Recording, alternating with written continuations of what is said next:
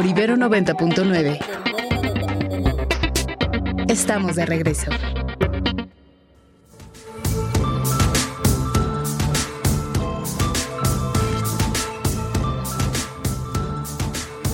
Y nos vamos con Ernesto Sori la mañanera de hoy.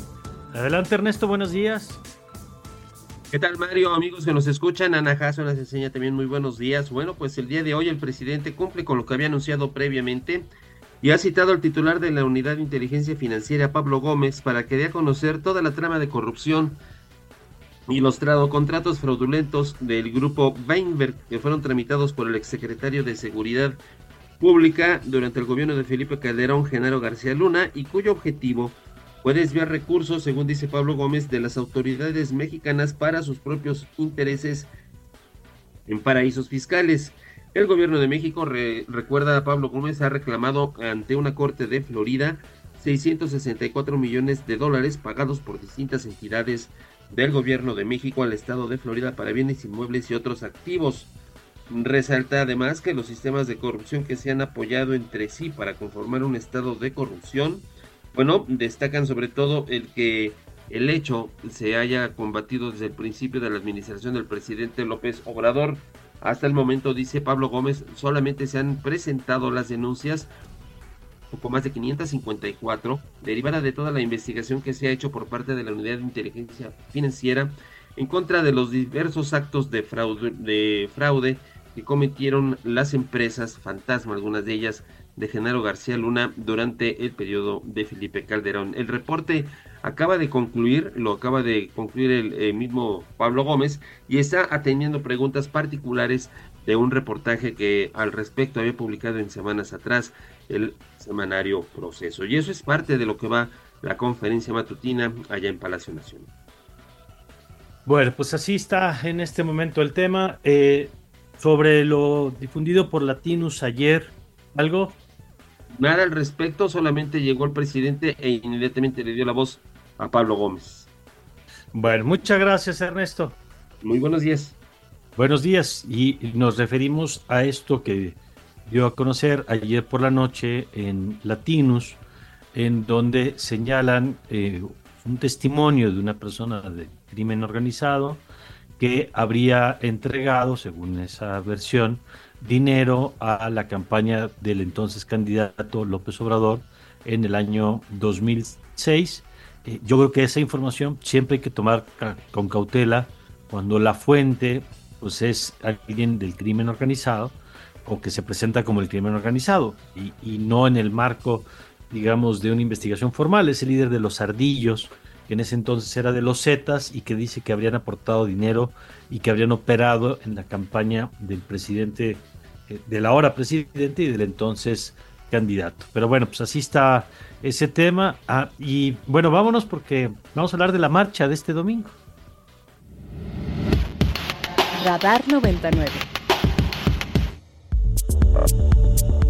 Y ya tenemos en la línea a Lorenzo Córdoba. Usted no requiere mucha presentación, que fuera consejero presidente del Instituto Nacional Electoral. Lorenzo, bienvenido, como siempre, qué gusto platicar contigo. Mario, un gusto saludarte. Muy buenas, eh, buenos días a ti, a tu auditorio. Oye, primero, ¿cómo se ve la vida ya fuera del INE? bueno, eh, complicada en el sentido de que los problemas pues están allí, pero pues con mucha satisfacción pues porque volví a, donde pertenezco, a donde siempre he pertenecido y de donde me fui prestado durante una larga temporada, es decir, a la academia, ¿no? Eh, muy contento eh, eh, haciendo, pues para lo que me formé y para lo que he querido siempre prepararme, digamos, ¿no? Y una de las preguntas, pues era qué iba a ser Lorenzo Córdoba después, ya alguna, en algún momento hasta te querían hacer candidato presidencial. Creo que el presidente era el principal interesado en señalar que ibas a ser candidato. Tú dijiste que no, eh, corrieron los tiempos legales, incluso terminó tu periodo como tenía que ser, y ahora te vemos, además de haciendo análisis y academia, por supuesto, te vemos eh, como uno de los eh, de las voces pues clave en esta marcha que va a ocurrir el próximo domingo y me preguntas qué te lleva a participar. Bueno, exactamente lo mismo, las mismas razones, Mario, que durante nueve años me llevaron como presidente del INE a dar la batalla por la institucionalidad democrática, por, eh, pues digamos, las instituciones de la democracia y por las condiciones para poder ejercer pues, el voto libre y, la defensa de los derechos. Es decir, en su momento, digamos, no ha cambiado nada en ese sentido respecto de mi compromiso pues, democrático, en su momento como funcionario eh, al frente del órgano electoral y ahora como académico y desde la trinchera de la opinión pública, pues defendiendo a la democracia, Mario, ¿no? Eh, eh, creo que en ese sentido hay una continuidad. Tú puedes ver el sentido, el contenido, la lógica de mis discursos eh, o de mis intervenciones, eh, tanto en el Consejo como intervenciones públicas, siendo consejero presidente del INE, como mis artículos, mis textos, los libros, mis publicaciones, mis intervenciones en medio. Ahora que desde hace casi un año dejé la presidencia y son exactamente las mismas y en el mismo tono. Eso yo digo que es, al menos eso es algo que yo valoro mucho, eh, Mario, que, que es la congruencia, en los valores, en los principios y en las propias creencias, digamos, ¿no? Eh, y bueno, pues mira, eh, además lo que ahora tenemos enfrente, pues es la reedición de una de estas, una, una, una marcha más, una expresión más de una ciudad preocupada por los problemas que está enfrentando, por los riesgos de regresión democrática, eh, pues que cuaja en esta convocatoria para el domingo próximo.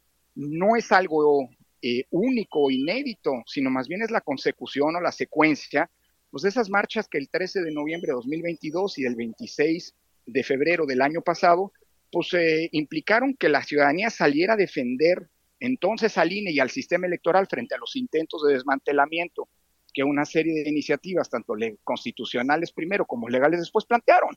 Y ahora, pues justamente en el contexto de una serie de iniciativas que desmantelan, pues prácticamente, bueno, se vuelve a insistir en lo mismo, ¿eh? desaparecer al INE, crear un instituto electoral con consejeros electos con el voto popular, es decir, que respondan a los intereses de la mayoría del momento y no a los intereses comunes, eh, porque son, serán elegidos por mayoría, así se pretende, eh, algo que además extiende a todos los jueces del país, desde los jueces de menor nivel hasta los ministros de la Corte, eh, se plantea la desaparición de todos los órganos constitucionales autónomos que en su momento fueron conquistas democráticas para limitar el poder y defender los derechos. Se está planteando la desaparición de los eh, eh, espacios de representación proporcional, los que son una gran conquista que ha permitido a lo largo de los últimos 40 años ir poco a poco y de mejor manera cada vez expresando, dándole voz a las minorías en donde se toman las decisiones. En fin, estamos frente a una operación que pretende desmantelar el sistema democrático y por eso la ciudadanía se ha organizado de nueva cuenta y pues me han pedido a mí, cosa que para mí es un auténtico privilegio, poder darle voz a estas demandas el domingo próximo, ¿no? Tú vas a ser el orador en esta movilización y tú sabes lo que eso va a provocar porque eh, si de por sí desde la presidencia hubo una versión pública que, por cierto, todas las críticas a los gastos del INE se acabaron el día que tú saliste, por alguna extraña razón.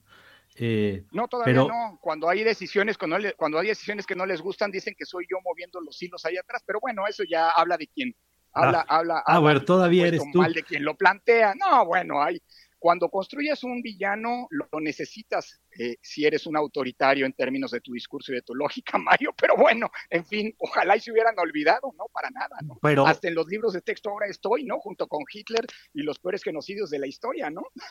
Bueno, pero Así es el poder autoritario.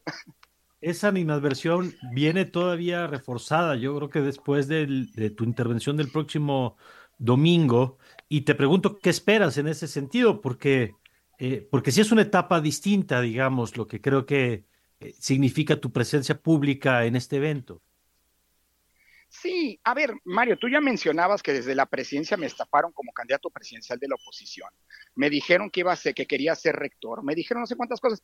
Y yo lo que digo es que un buen oráculo, si alguien que está interesado, no creo que haya nadie interesado, pero bueno, si alguien estuviera interesado en saber qué va a hacer Lorenzo Córdoba, escuchen lo que dice el poder que va a hacer Lorenzo Córdoba y, será exactamente lo contrario, porque como dice el refrán popular, de veras es que no somos iguales, creen que uno razona igual, pero pues no. Dicho lo anterior, Mario, pues mira, sí, es muy probable que la furia del poder, así actúa las mentalidades autoritarias, eh, pues se, intensifique, porque pues mira, eh, cuando construyen estos personajes como antagonistas, aunque sea de manera falaz, porque yo no estoy, es más, reconozco algunas cosas positivas incluso de este gobierno, como el tema de los salarios mínimos, que es una demanda que muchos tuvimos desde antes de que llegara este gobierno, por cierto. Pero, pero pues cuando la lógica de dividir al mundo es entre buenos y malos, los que están conmigo y los que son los enemigos eh, de lo que yo represento, pues es inevitable que, eh, pues digamos, esa, esa logia, ese estigma, ese intento de estigmatización autoritario continúe pero yo creo que ese es justamente lo que se busca, Mario. Amedrentar, eso es lo que, esa es la lógica de los gobiernos autoritarios, amedrentar a los demás, meter miedo, pues para inhibir pues, la acción pública y la defensa de los valores y del espacio común. Eh, y yo creo que, a ver, déjame decirlo así, Mario, yo intenté, eh, por, por, supuesto no hubo una sola decisión que fue unilateral, pues porque el INE, como tú sabes, es un órgano colegiado en donde todas las decisiones las toma un consejo, ¿no? Eh, son decisiones colegiadas, eh, pues mandar un mensaje de que, pues, eh, cuando, es decir, que cuando hay una descalificación, un hostigamiento, una amenaza desde el poder, pues hay que utilizar los instrumentos que la propia ley y la constitución le dan a las instituciones para defenderse. eso lo hicieron después de línea otras instituciones y esto es algo que hay que celebrar.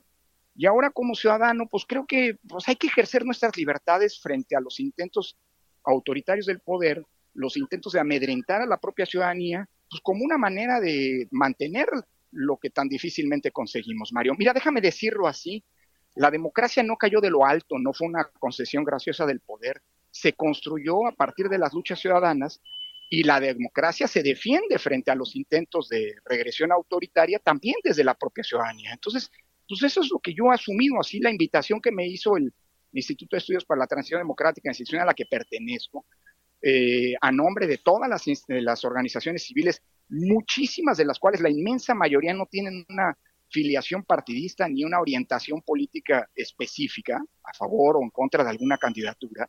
Algunas sí, pero pues eso es normal en una democracia. Pero la inmensa mayoría no. 180 de las organizaciones convocantes en sus estatutos tienen prohibido tener cualquier vínculo partidista. Pues bueno, pues fue una manera en la que yo dije, pues esta es parte de la responsabilidad como, como miembro de la sociedad me toca jugar y yo pues estoy muy honrado eh, pues de poder ser el responsable de darle voz a esta protesta, digamos, ¿no? Pues vamos a estar atentos a lo que ocurre este domingo. Lorenzo Córdoba, muchas gracias por estos minutos. Al contrario, Mario, te mando un abrazo muy, muy fuerte este, a ti y a toda la comunidad de la, de la Ibero. Muchas gracias. Es Lorenzo Córdoba, quien será el orador único en la marcha del próximo domingo, que sale, por cierto, a las 10 de la mañana, que se va hacia el Zócalo de la Ciudad de México y que está convocada, decían, en más de 100 ciudades, según han eh, publicado sus organizadores, eh, que están organizándose este con el hashtag F18 a las calles. Perdón, Ana. He visto en, he visto en redes sociales que dicen que si ya este, ves mucha gente, que ya llegues directo a donde va a estar el orador, que es Lorenzo Córdoba, por los antecedentes de las marchas pasadas, que la gente ya no alcanza a caminar nada, que ya mejor llegues directo allá.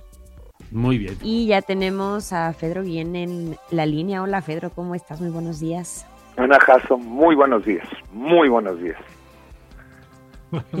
Aquí está Mi primera pregunta es si soy su chiste, su, su qué. A ver. No. A ver. eres nuestro, nuestro, amigo. ¿Sí?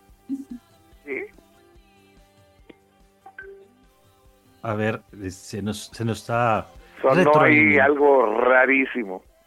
Pero, pero, pero lleno de afecto. ¿Pero soy su qué? Amigo. Ah, amigo, ok. También, también su chiste. No, jamás, querido Pedro. ¿Cómo estás? Buenos días. Buenos días. Tengo una duda metódica, que es lo que proponía René Descartes. Ernesto Osorio es voluntario para oír las mañaneras diario, es, está pagando una manda, necesito saber eso, me urge. Pues quiero saber. Mi papá también se pregunta lo mismo. ¿Él se ofreció? Eh, no, no, no se ofreció, es parte de su trabajo, pero creo que ya le agarró el gusto. hijo, ese es hijo, sí, sí, es como ir a Chalma, pero bueno. Muy bien, eh, le quiero mandar un saludo a nuestra común y querida amiga Mario Alberto, Mónica Madrigal, porque hoy es su cumpleaños. Ah, muy bien, le mandamos muchos saludos, claro que sí. Le mandamos muchos saludos y la pregunta es cómo les fue el temblor, muchachos. Pues yo debo confesar que yo pensé que me estaba quedando sin gasolina en el coche. no, sí se sintió feo. Yo sí me estaba arreglando y de repente dije, ¿qué onda?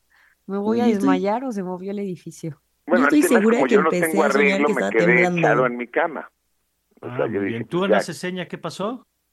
Estoy casi segura que empecé a soñar que estaba temblando.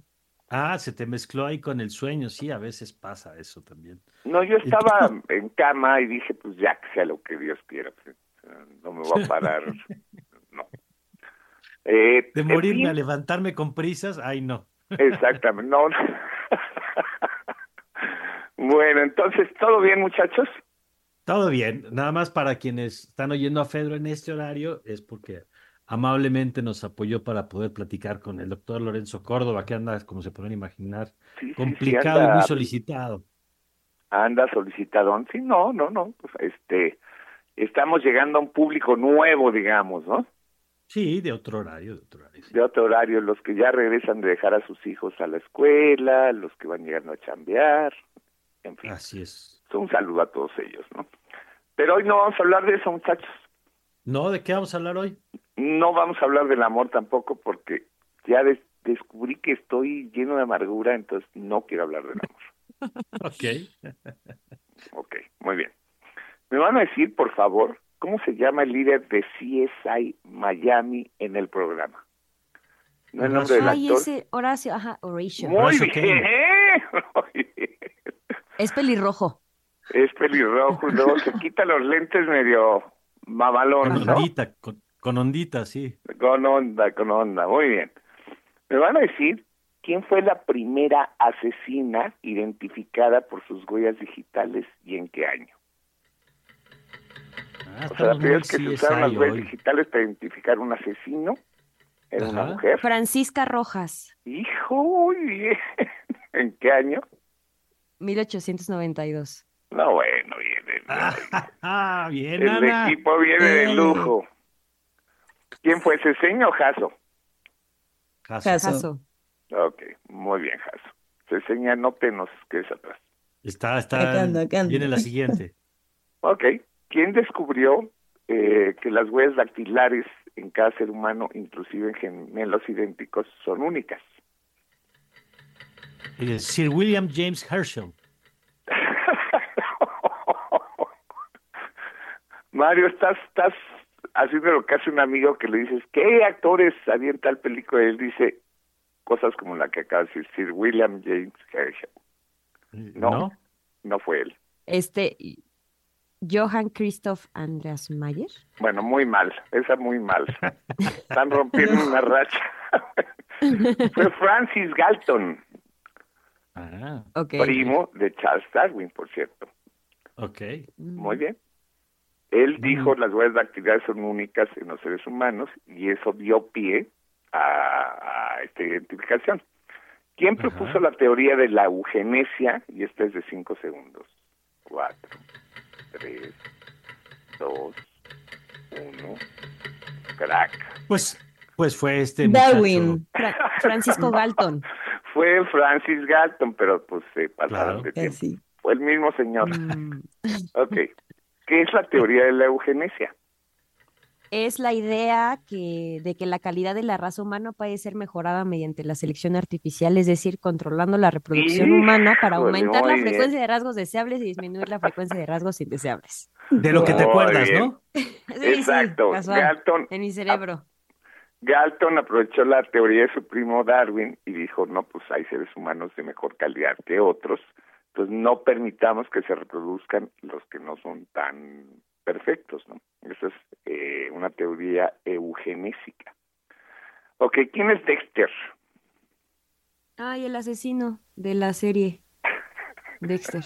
Sí, ¿no? ¿Estamos hablando de él? Sí, sí, de ese Dexter. De Miami. Es un asesino de Miami. Es, pues sí, Forense. La respuesta es correcta. La respuesta es correcta. Finalmente, por yo creo que un 60% de fanfarria, me van a decir que es la pirámide ecológica. Eh. Sí, los, los ciento de bilones. Este, la pirámide Es ecológica. Una representación gráfica diseñada para mostrar la biomasa o bioproductividad en cada nivel trófico de un ecosistema. Ok, explícame eso ahora en español. Claro que sí. Lo que sucede es Por ejemplo, con un bosque, la base de la pirámide estaría formada por los árboles, seguido por los herbívoros, que serían los consumidores primarios, los carnívoros, que son los pequeños, que son los consumidores secundarios, y los carnívoros grandes, que son los consumidores terciarios, y luego los descomponedores. Muy bien. muy- no, 70% muchachos. Eso, muy bien.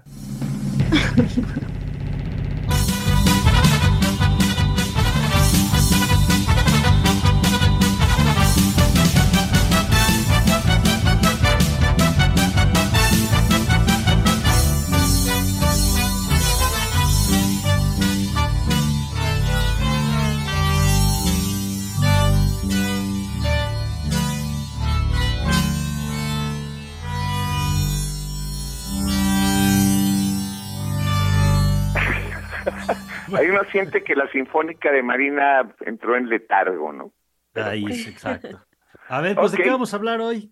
Vamos a hablar de la ciencia forense, que como saben, y los que han visto CSI y Dexter, Dexter, por cierto, es un forense, ¿no? Es un asesino serial que solo mata personas eh, malvadas, digamos. ¿no? Es el actor Michael C. Hall. Bueno, la ciencia forense pues, es vital para descubrir las causas de un asesinato. Eh, Dexter, por ejemplo, es un forense y también un asesino serial, pero en la serie, lo mismo que en CSI, se, se presentan imprecisiones, porque es realmente muy difícil conocer la hora o el día de la muerte de un asesinado. Eh, si tú le preguntas a un forense de a de veras, te va a decir que es muy difícil. ¿Por qué? Porque las condiciones eh, climáticas, ambientales en las que la persona fue asesinada, pues son variables, ¿no? Entonces es muy difícil establecer un, estándar. Y entonces resulta, y esto es muy interesante, que el Departamento de Justicia de Estados Unidos financió una investigación para analizar 36 cadáveres donados a la ciencia eh, y lo que revisaron es su proceso de descomposición en tres lugares con condiciones diferentes, en Tennessee, en Texas y en Colorado. Entonces, identificaron en los cadáveres una red de aproximadamente 20 microbios que promueven la descomposición en cualquier circunstancia ambiental. Es decir, independientemente del ambiente, estos 20 microbios se presentaron y eh, se observó la descomposición en laboratorio en climas diferentes en las cuatro estaciones durante 21 días para recoger posteriormente muestras de piel y suelo. Y el resultado es, fascinante, es que los 36 cadáveres tenían los mismos 20 microbios que llegaron al mismo tiempo, independientemente de las condiciones externas. Estos microbios provenían de insectos como las moscas azules. Eh, este hallazgo, que tomó 10 años de investigación, permite determinar con mucha precisión el intervalo post-mortem. Y el intervalo post-mortem pues, es clave para encontrar a los culpables, porque los culpables normalmente ofrecen una coartada. Si la coartada no coincide con el hallazgo científico, pues eh, se, les puede imputar cierta culpabilidad. Entonces, eh, a mí me parece que, que es de este tipo de hallazgos en los que la ciencia se presta al servicio de causas que, que son eh, necesarias, como el, el, acto de impartir justicia. Uh -huh. Y ya Muy bien. Que... De acuerdo, querido Pedro. Pues muchas gracias, como siempre, y le seguimos el próximo viernes, si te parece. A mí me parece muy bien. Vamos a ver Dexter. Les mando un abrazo. Anas, queridas, que estuvieron hoy muy bien. Saludos, María Alberto, Pedro. te sentí flojo hoy. Sí, pero es, es- supongo pero, que es porque ya se lo somos debo a mi equipo. Ya somos colegas en Random House. Sí, sí, sí, sí, sí. Ya platicaremos contarás de Pedro. tu próxima hazaña literaria.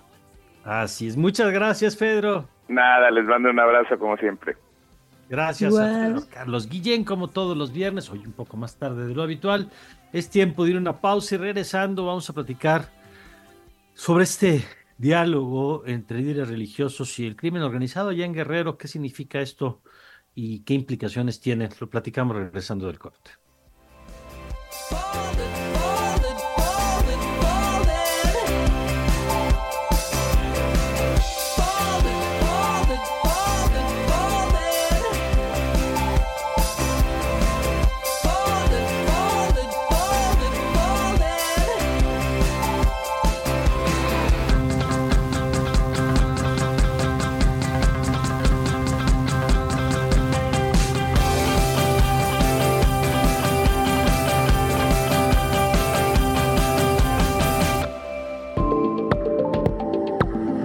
Radar de alto alcance.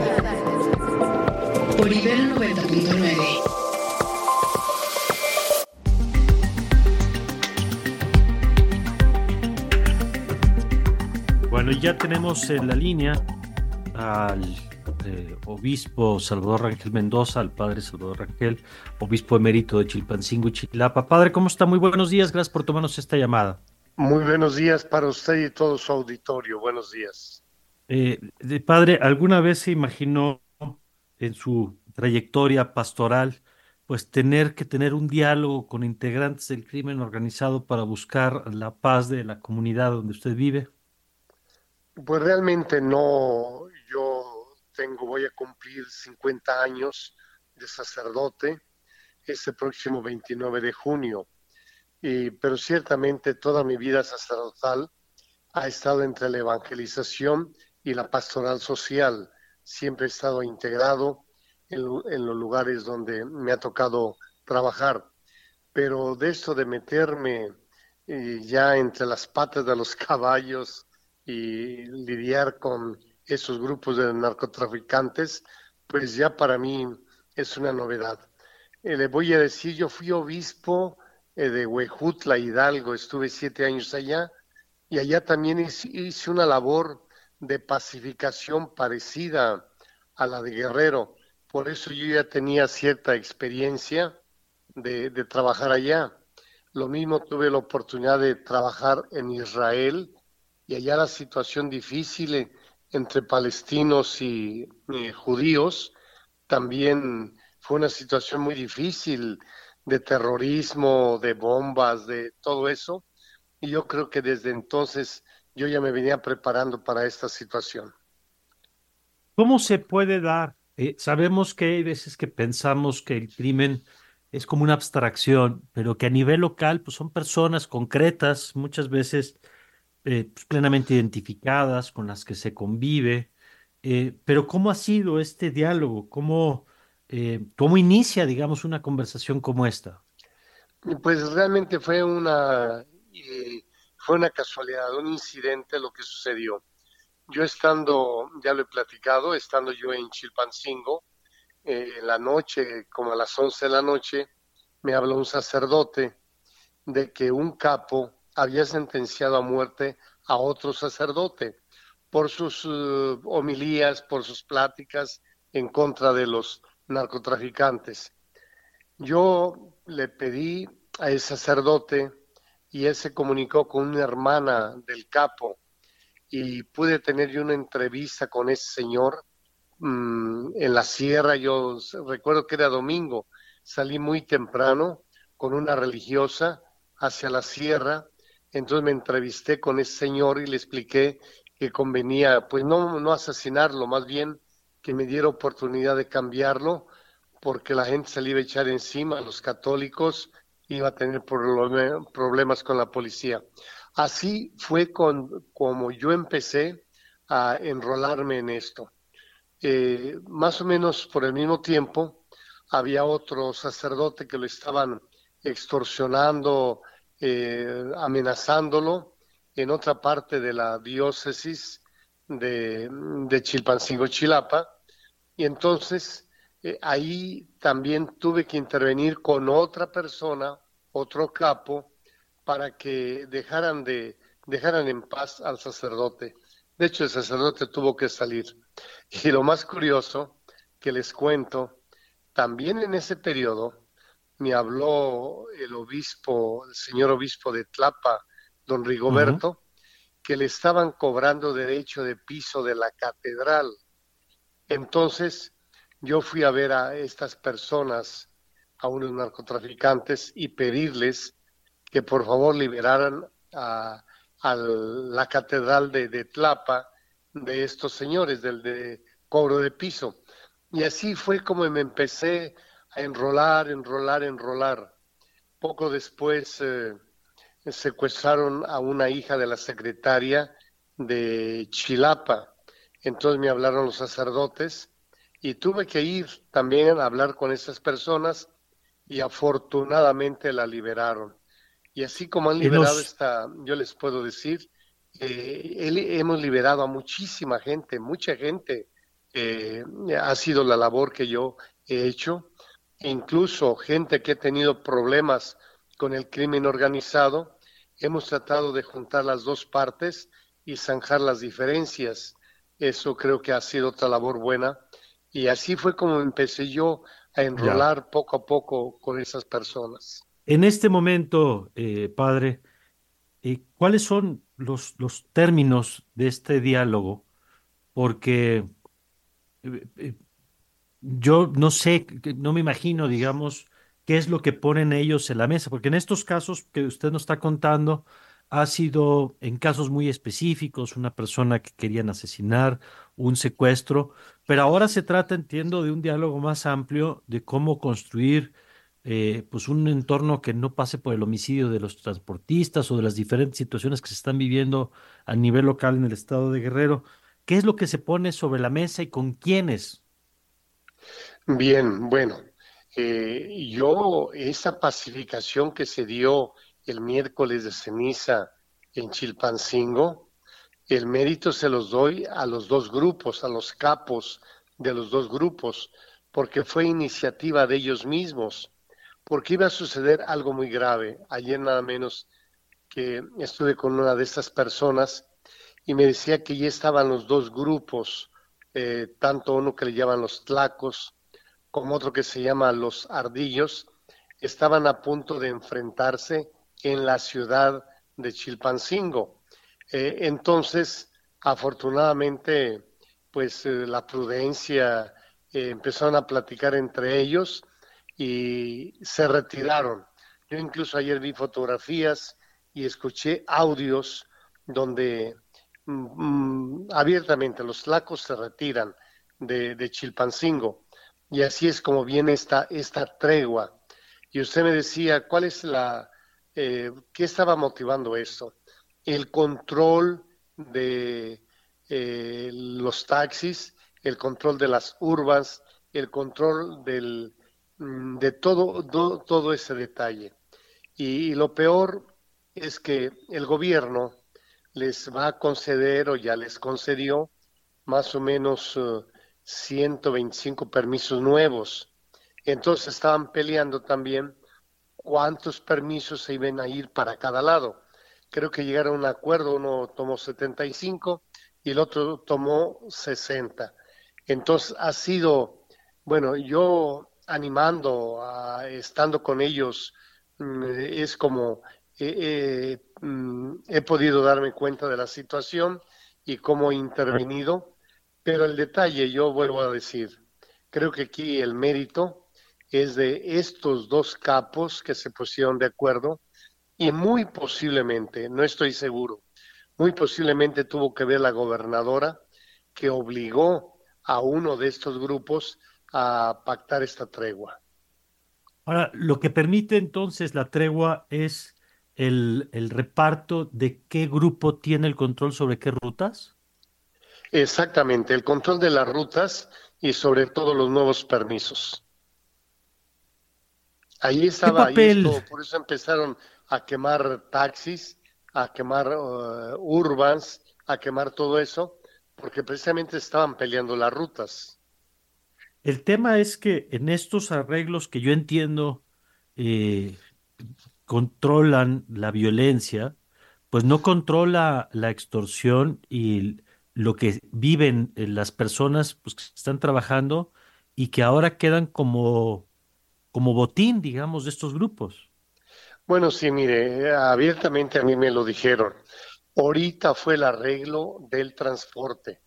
Ya vendrán, porque estos grupos siguen ahí y de seguro las extorsiones van a seguir, los secuestros, asesinatos van a seguir.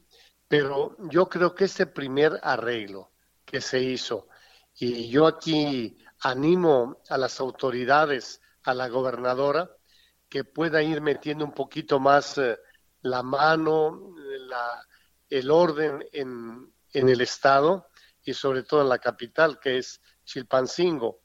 Yo creo que por lo menos va a respirar la gente ahorita, se va a poder mover, van a ir a poder a la escuela, la, a ver a los médicos, el comercio se va a activar. Ahora, que se acabe el problema en Guerrero, no lo creo, pero yo creo que vale la pena seguir intentando que esto se arregle, porque yo mucho se los he dicho, sabemos quiénes son los, los actores, sabemos dónde viven, y así como posiblemente el gobierno se les puso duro ahora en esas circunstancias, puede seguir, porque también hay otra circunstancia muy especial. Eh, estaba la fiscal que nombró directamente López Obrador, creo que tenía ciertas diferencias con la gobernadora y la presidenta de Chilpancingo. Entonces ella pidió una licencia de seis meses lo mismo el encargado del transporte a nivel estatal lo, lo quitaron de su puesto. Y es lo que yo no sé, si tanto la fiscal como el encargado del transporte era un obstáculo para que se llegara a un arreglo o, qué sucedió ahí. Pero ciertamente sucedió algo, yo no lo sé. Por último, obispo, y a reserva de, si usted nos lo permite, seguir conversando, ¿Qué sigue eh, en su papel y en el papel de los otros obispos en este momento? Mire, en lo personal yo voy a seguir eh, la tarea, vamos a decir, un tanto secreta que he hecho, es seguir viendo a los capos, tratar de, de llegar a un arreglo entre todos, por lo menos que se repartan el territorio, que no se metan unos con otros y así pacificar un poco también otra tarea que yo tengo es que respeten al, pueblo, a la gente, eh, esos famosos daños colaterales que ya no se estén dando, que los arreglos o sus diferencias las arreglen entre ellos. Yo en lo personal eh, quiero seguir en este trabajo, aunque sea oculto, pero creo que ha sido muy efectivo. Y de los señores obispos, pues eh, yo ciertamente alabo lo que hicieron allá en Altamirano, de verse con estos capos de aquel rumbo, porque ella es una buena iniciativa. Claro que las oraciones ayudan mucho, eh, Dios, estamos en las manos de Dios, pero yo admiro la valentía de esos obispos, cosa que otros no lo han hecho. Eh, entonces, por lo menos ya dieron un primer paso no, no lograron gran cosa o casi no lograron, pero la gran cosa que lograron fue el acercamiento a estos grupos, porque vale la pena escuchar qué piensan, qué dicen, cuáles son sus problemas y dificultades. Creo que el diálogo es este gran instrumento de oro que todos tenemos y que puede aplacar muchos fuegos. Padre, muchas gracias. Le mando un abrazo y le pido que mantengamos la comunicación. Muy amable, que Dios los bendiga. Hasta luego, adiós. Gracias, es el padre Salvador Rangel Mendoza, obispo mérito de Chilpancingo y Chilapa. No sé qué piense usted de lo que acaba de escuchar, a mí me ha dejado un poco helado. Eh, pues cuéntenos qué piensa usted, este, eh, esta realidad que estamos viviendo con la ausencia de las autoridades, donde entiendo lo que está haciendo el obispo, entiendo lo que está planteando cuando dicen necesitamos recuperar el transporte para que puedan ir a trabajar, para que puedan ir al médico para que puedan operar los comercios, pero que la solución sea el reparto de quién queda con qué ruta para que se pueda pacificar y que esto sea normal y que esto lo estemos platicando en el radio como lo estamos haciendo, a mí me, deja un poco eh, pasmado, honestamente. Bueno, cuéntenos 55 529 2599, 55 529 2599 y por cierto y el gobierno celebrando, como dijo el presidente, estos diálogos. 8 con 48.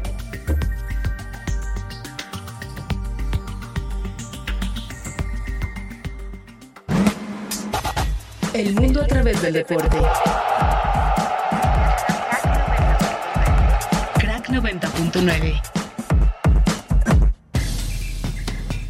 Y ahora sí nos vamos largos y tendidos con toda la información deportiva con Omar García. Hola Omar, ¿cómo estás? Muy buenos días. Hola querida Ana, qué gusto saludarte de nueva cuenta y pues vámonos largos y tendidos. Por una parte, Campeonato Mundial de Deportes Acuáticos allá en Doha, dos mexicanos entre los mejores 15 del mundo. Melissa Rodríguez finalizó decimoquinta justo en los 200 metros pecho en la semifinal, que si bien no le alcanza para avanzar a la siguiente etapa, insisto en estar dentro de las mejores 15 nadadoras del mundo. También Miguel de Lara eh, terminó en la misma posición, decimoquinta en la misma prueba, pero por supuesto en la rama varonil con un tiempo de 2 minutos 12 segundos 58 centésimas en esta semifinal. Ya se acerca el cierre de este evento y bueno, pues ya el lunes daremos el parte de cómo termina la parte mexicana. También en resultados de la NBA, ayer los Warriors de Golden State 140-137 el triunfo sobre el Jazz de Utah, los Grizzlies de Memphis 113-110 el triunfo sobre los Bucks de Milwaukee y los Timberwolves de Minnesota que siguen intratables 128-91 despacharon a los Blazers de Portland. También ayer actividad de Europa League, el Peña de Santiago Jiménez, que no arrancó el partido, pero sí vio minutos, igualó uno por uno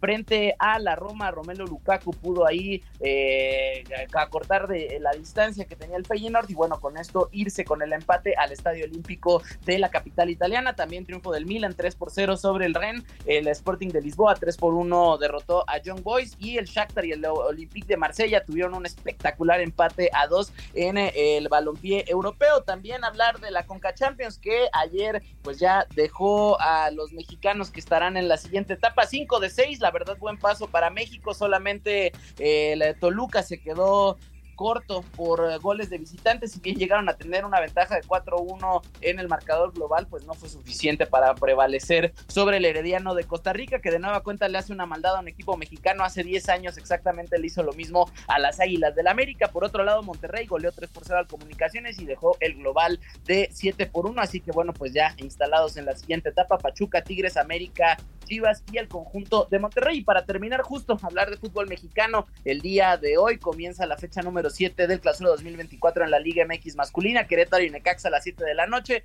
Mazatlán y Chivas, los únicos partidos de hoy. Pachuca y América, Cruz Azul Tigres, entre los partidos más destacados de la fecha. Esto el día de mañana. Y el domingo también Monterrey se estará enfrentando al conjunto de Toluca. Muy bien, gracias Omar. Seguro, querido Mario, pues ya nos escuchamos mañana a la una de la tarde y el domingo a las nueve de la mañana en Crack 99 y por supuesto el lunes de vuelta en Radar con todo lo que pasó el fin de semana. Les mando un fuerte abrazo. Abrazo de vuelta a nuestro querido Omar García, 8 con 51.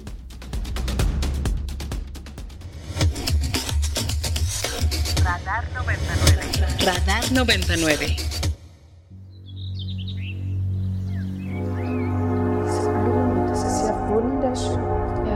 Azaleen da. Hier gibt es auch Gemüse. Bisschen Kräuter, auch Rosmarin. Hier ist rote Beete. Das ist Fenchel. Ja. Y ustedes sabrán que estamos ya listos para saludar a nuestro queridísimo Luis Royce, que estamos escuchando un poco de la película de Zona de Interés. ¿Qué? ¿Cómo estás, Luis? Buenos días. Hola, Ana. Hola a ambas. ¿Cómo están? Y hola, Mario, ¿cómo están? Me da mucho gusto saludarles. Sí, justo, mira, estamos escuchando lo que es el tráiler de la película La Zona de Interés. Esta cinta que se estrenó el año pasado, pero bueno, llega a carteleras este año aquí a México, del director inglés Jonathan Glazer, que ya habíamos visto películas muy interesantes. Él previamente, él se hizo una carrera como director de videos musicales, pero hay una película increíble que hizo él hace ya 11 años, Under the Skin, debajo de la piel, que sale Scarlett Johansson, antes de salir todo este rollo de Marvel muy rara de un extraterrestre que se pasea por las calles de Escocia.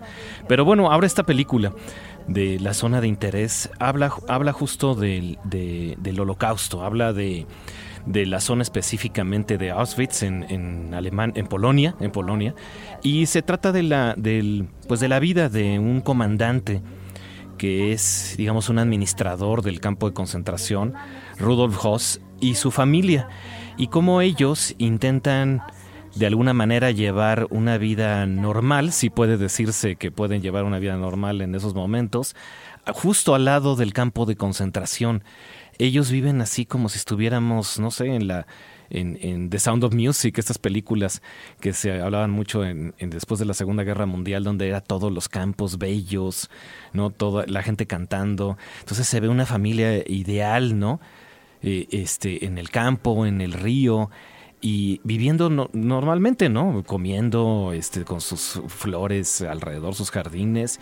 Pero lo que estamos viendo detrás es la sombra, ¿no? De toda esta eh, terrible construcción que fue Auschwitz, el campo de concentración donde murieron un millón de personas. Y justo, justo lo terrorífico, ¿no? De esta historia es lo que no se ve todo lo que no se ve. El mismo director Jonathan Glazer dijo, no quiero mostrar atrocidades, no quiero mostrar cosas que ya se han mostrado mucho en el cine de este tipo, y es más bien lo que no se ve, lo que es terrible. Y también es un... la película tiene un gran diseño sonoro. Es, es, diferente, es muy diferente ver una cinta de este tipo, sobre todo, bueno, ya desde que el, el director está a cargo, este director que ha hecho cosas pues muy, muy diferentes. Empieza la, cinta con casi dos minutos, tres minutos de la pantalla completamente negro. Y solo vamos escuchando sonidos. Sonidos que se van reconociendo poco a poco hasta que vemos este eh, escenario idílico y después la sombra de Auschwitz. Entonces, esta familia, esta familia que, que está en este ellos, digamos, son los enemigos, ¿no? Los malos de la, de la historia. Empiezan a, pues, ver sus relaciones entre, de pareja, de familia. La madre de la esposa de, de este comandante de Auschwitz llega ahí y empieza a notar que las cosas pues no están bien, no, no está no es normal estar viviendo ahí y como si no pasara nada, ¿no? Todo el mundo está diciendo, pues no pasa nada. Y se escuchan constantemente las detonaciones, los balazos, los gritos. Ojalá supiera alemán para poder este descifrar un poco más de lo que se traduce de la película y escuchar esto, esto que se va diciendo que muchas veces pues no, no lo vemos durante toda la película. Esta cinta pues está nominada al Oscar como mejor película internacional, que es, es raro estas películas porque eh, es una cinta inglesa y la nominan a película extranjera o película internacional ahora en los Oscar.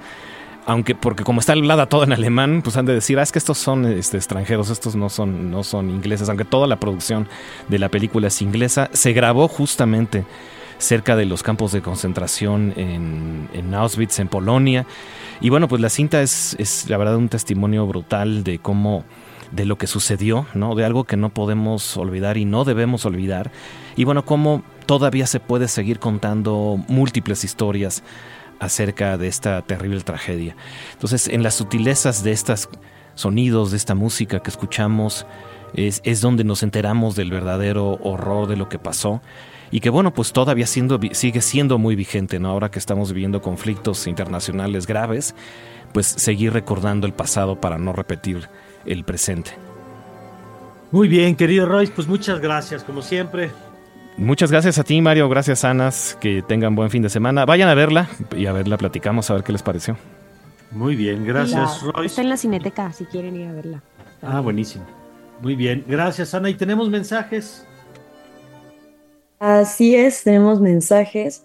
Un relato que te deja helado la ausencia de Estado narrada como un acto en el que la fe aboga entre las partes en conflicto. Parece cuento rufiano en que los muertos y ausentes son parte del hilo. Saludos Roberto, sí, eso está gravísimo. Y también sobre el mismo tema nos escribe Elsa del Toro. Buenos días, bastante conmovedora, e impactante la entrevista con el obispo. Totalmente coincido con el sentir con el que se quedó Mario. Y me quedo con la inquietud respecto al riesgo en que pone su vida el obispo. ¿Tendrá miedo? ¿Cómo logra la templanza y la fortaleza que se le escucha incluso al comentar sobre sus acciones con tanta serenidad? Así es. Pues sí, y, yo diría, eh, ahora sí, como lo acaba usted de escuchar en este espacio, hace rato en otro espacio, en el de Azucena, eh, Uresti hubo otra entrevista, otro sacerdote hablando de la mediación con los narcos. Eh, no normalicemos esto, no perdamos la capacidad de sorpresa que la gobernadora, según nos dijo el obispo, eh, sea parte de un arreglo donde se reparten las rutas del transporte y se diga de cara a todo mundo que la iglesia tenga que mediar para evitar una tragedia como la que dice el obispo se evitó en Chilpancingo el miércoles de ceniza. Eh, es, es brutal lo que estamos viendo. Es brutal lo que estamos viendo. Yo sé que esto no es nuevo, pues, pero es, ha ocurrido mucho de esto, ocurrido como detrás de un manto. Y que se diga así, que se reconozca así, que las autoridades abiertamente participen, que el presidente celebre esto eh, como la mediación del, narco ante la ausencia del Estado, es, es una exhibición del tamaño de la tragedia en la que estamos. Eh, y bueno, pues hay que seguir con esto. Nosotros vamos a seguir hablando de este tema los siguientes días. Pero ya nos vamos, querida Ana Ceseña. Gracias, Mario. Gracias a todas las personas que nos escucharon y nos escuchamos el lunes a las 7 en punto de la mañana. Gracias, Ana Jasso. Muchísimas gracias y a pesar de todos estos temas espero que ustedes tengan un muy, fin de, muy buen fin de semana y cuídense. Nosotros nos escuchamos el lunes. Gracias a Susana Zamudio, gracias a Guadalupe Cortés, a Ernesto Zamudio, gracias a Alejandro Esteves, y gracias a todos los que nos acompañaron a lo largo de esta mañana, Arturo Berber. Gracias, le invitamos a que continúe con toda nuestra programación aquí en Ibero 99. Y como dice Ana, puede usted tener un buen fin de semana y aquí nos vemos el lunes en punto de las 7 y que tenga usted, si va a la marcha, pues ahí nos cuenta, y que tenga usted un magnífico, pero un magnífico día.